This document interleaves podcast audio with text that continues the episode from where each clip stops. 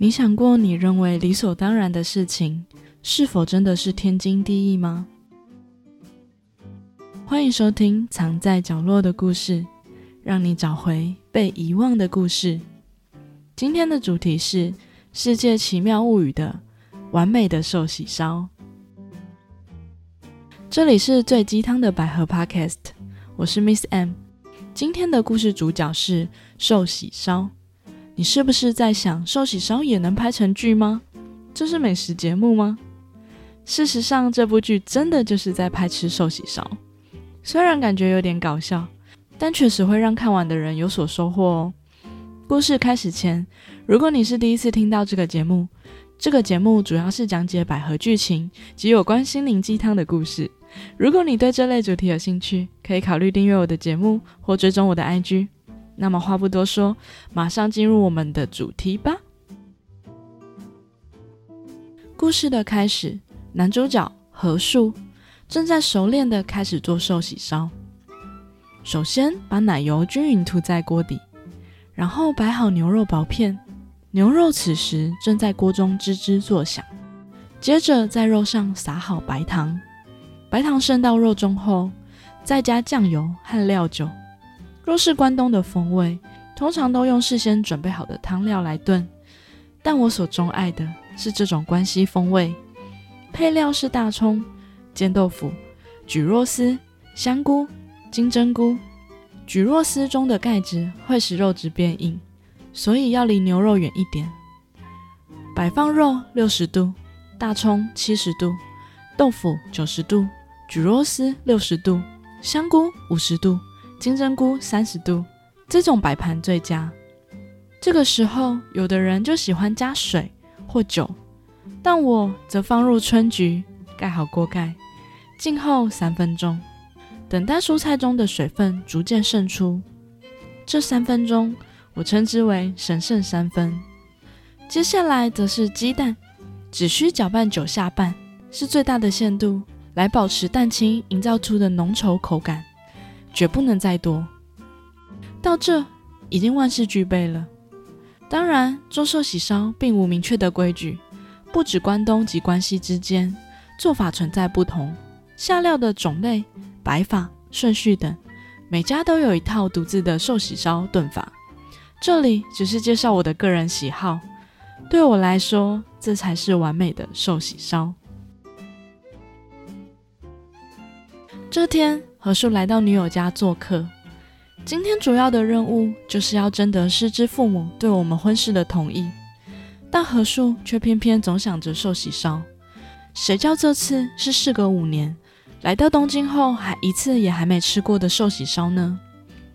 一个人吃寿喜烧太过凄凉，两个人也不够热闹，最少得是三个人，四个人最好不过。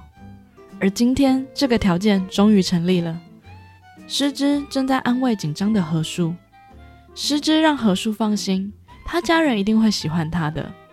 就在这个时候，师之的父亲回来了。师之的父亲是印刷公司的总经理，生活果然不错。何树恭敬地向师之的父亲打招呼及自我介绍，师之的父亲则让他不用这么拘谨，随便坐吧。看着态度和蔼可亲的父亲。贤内助形象的母亲，再加上女友失之，最重要的是把寿喜烧当做奢侈的态度。何树真心感觉这家人很不错，作为共享寿喜烧的伙伴，实在没话说。啊，今天寿喜烧和见家长的比例应该是二比八才对。何树忍不住的提醒自己。这时寿喜烧的料都上桌了，看着美味的牛肉，这大概要五千多块一斤吧。火候刚好的煎豆腐，新鲜水灵的大葱、蒟蒻丝、香菇、金针菇及杏鲍菇。哎，杏鲍菇怎么会有杏鲍菇啊？寿喜烧里居然有西餐的材料，简直就像古色古香的京都城里摆放了意式摆床般的不协调。嗯，不过每家人都有自己的风格，还是尊重人家的选择好了。这时，伯父问伯母。怎么没有那个呢？伯母表示最后会再端上来。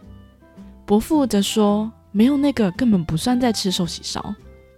何树忍不住开始猜测，那个指的是主食吗？是面条吗？还是白饭吗？此时寿喜烧的材料都上齐了，伯父开始动手张罗寿喜烧。何树不禁感叹：这才是一家之长，地位无可取代，正是因为这种分工吧。等吃完这顿饭，我就要跟二老保证，一定会让师之幸福。但，哎，火力太强了吧？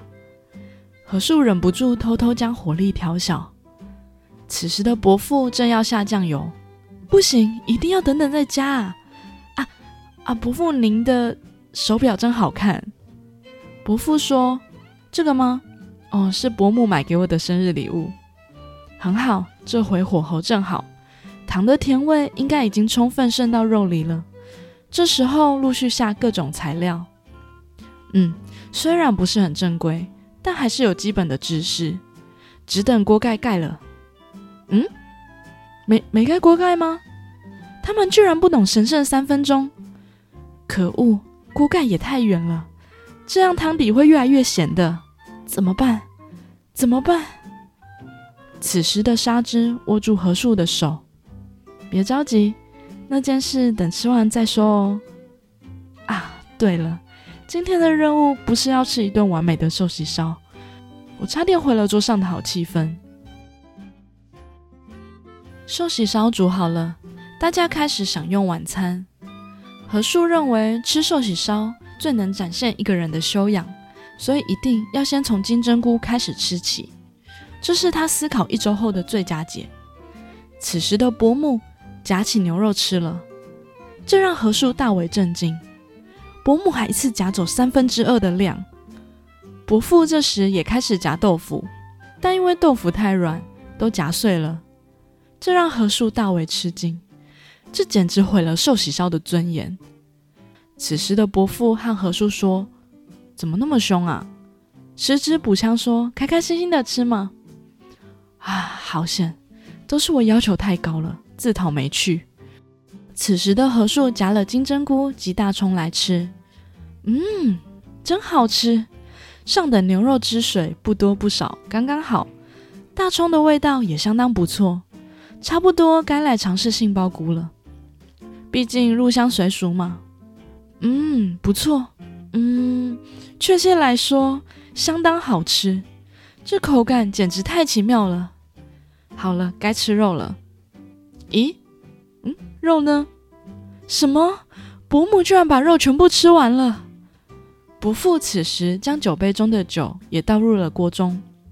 伯父说：“加入啤酒的寿喜烧会更香醇，肉也会变得很软哦。”何树惊讶了。从来没有听过这种事情，我们又不是德国人。此时的伯母拿来了第二锅，何树觉得第一锅的蔬菜都还没吃完呢，外行的居然在这边自以为是。这个葱也还没到好吃的火候呢，可肉却已经不见影子了。鸡蛋也是一个就够了，你们居然在吃第二个，被你们这些没水准的寿喜烧菜鸟搞得一团糟。此时的伯父将自己碗里剩下的鸡蛋倒入锅中，何树真的愤怒了，竟把自己的东西倒到锅中，简直是亵渎了寿喜烧。这桩婚事，哎，拉倒吧，还是当没跟他谈过这场婚事吧。大家用餐后，伯父让伯母拿那个东西出来，何树决定再给他们家一次机会吧。如果是面条，我就再留一下；如果是米饭，二话不说起身就走，再也不会让他们看到我这个人。此时的伯母将那个东西拿上了桌，是一团咕噜咕噜的黑色凝固体。这是什么啊？狮子说：“父亲真的很爱吃这个。”伯父回说：“狮子小时候也是没这个就哭个不停。”伯母则说。超市里也只剩最后一个了。何树心想：超市有卖这个？到底是什么东西呀？伯父说：“这个应该不是人工饲养的吧？”伯母回说：“当然是天然的啊。”接着就将黑色凝固体倒入了锅中。稍微把火调小一点吧，火太大就要烧焦了吧。师之则问何树会不会就喜欢吃硬的呢？何树说：“嗯，与其喜欢吃硬的，更喜欢面条。”这时，全家看着何树，露出疑惑的表情。全家人都在问：“寿喜烧放面条？寿喜烧放面条？”全家人都一副奇怪的眼神看着何树，怎么可能？何树缓夹的回了一句，全家才放松了表情。伯父则说：“寿喜烧放面条太恶心了吧？”何树想着：“你才恶心吧？”伯父接着问何树要吃哪种吃法。何树说：“加酱油？不对，大家的表情不对。番茄酱还是不对啊？白盐？”啊，对了对了，伯父让伯母拿白盐和芥末来。全家人看着正在煮的黑色凝固体，何叔内心崩溃的说：“这不是寿喜烧，我坚信的寿喜烧绝非这样。”此时时间差不多了，家人们让何叔先吃，何叔内心则边抗拒边喊着：“所谓的寿喜烧才不是这样，所谓的寿喜烧，所谓的寿喜烧。”所谓的寿喜烧，何树开始做着他完美的寿喜烧。他和师之还一对儿女正坐在餐桌上吃寿喜烧。首先把奶油均匀涂在锅底，然后摆好牛肉薄片，炒到肉熟透为止。接着在肉上撒好白糖，白糖渗到肉中后，再加酱油及料酒。若是关东风味。通常都用事先准备好的汤料来炖，但我所钟爱的是这种关西风味。配料是大葱、煎豆腐、蒟蒻丝、香菇、金针菇，最后再加上杏鲍菇。接着盖上锅盖，等待三分钟，期间搅拌鸡蛋，做好准备，然后痛痛快快吃光了煮好的菜后，就是这个。何树此时将黑色凝固体放进寿喜烧中，放进后等一分三十秒，变成椭圆形后火候刚刚好，这才是完美的寿喜烧。你自奉为确凿无疑的东西，是否真的是天经地义呢？比如就在每天的日常生活中，您现在所看到的东西。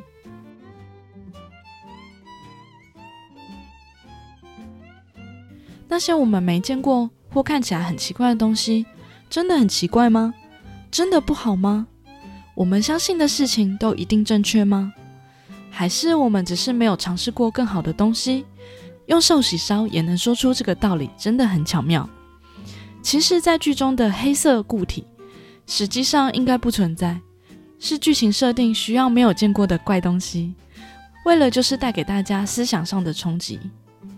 随着我们年龄的增长，我们是不是都已经有固定的想法跟习惯了呢？认为买衣服一定要用什么品牌，喝咖啡一定要喝什么品牌才是好的？认为工作就是要这样做，好朋友的相处的法则一定要常见面，情侣之间一定要没有秘密，这些等等，我们有各式各样的想法，已经习惯了，遇到不一样的人事物，就会直觉的排斥。因为跟我们认知的不同，但有时候学习新的知识，尝试了解新的人事物，都能带给我们更好的体验。就像男主角原本认为完美的寿喜烧是他心中的样子，但当男主角尝试新的做法时，他心中完美的寿喜烧融合了他的旧的经验及新的尝试，成为他心中更完美的寿喜烧。总结一下。我们认为天经地义的事情，是否真的天经地义呢？尝试改变，也许能让你收获更棒的东西哦。题外话，我也超喜欢吃寿喜烧的，尤其最近天气真的好冷哦，真的好想吃啊。最后再加上那个东西吧。如果喜欢我的节目，可以顺手分享我的节目或 IG 给别人，对我会是很大的帮助哦。那今天的节目就到这边。祝收听我节目的大家都能拥有更美好的新的一年。那我们明年见，拜拜。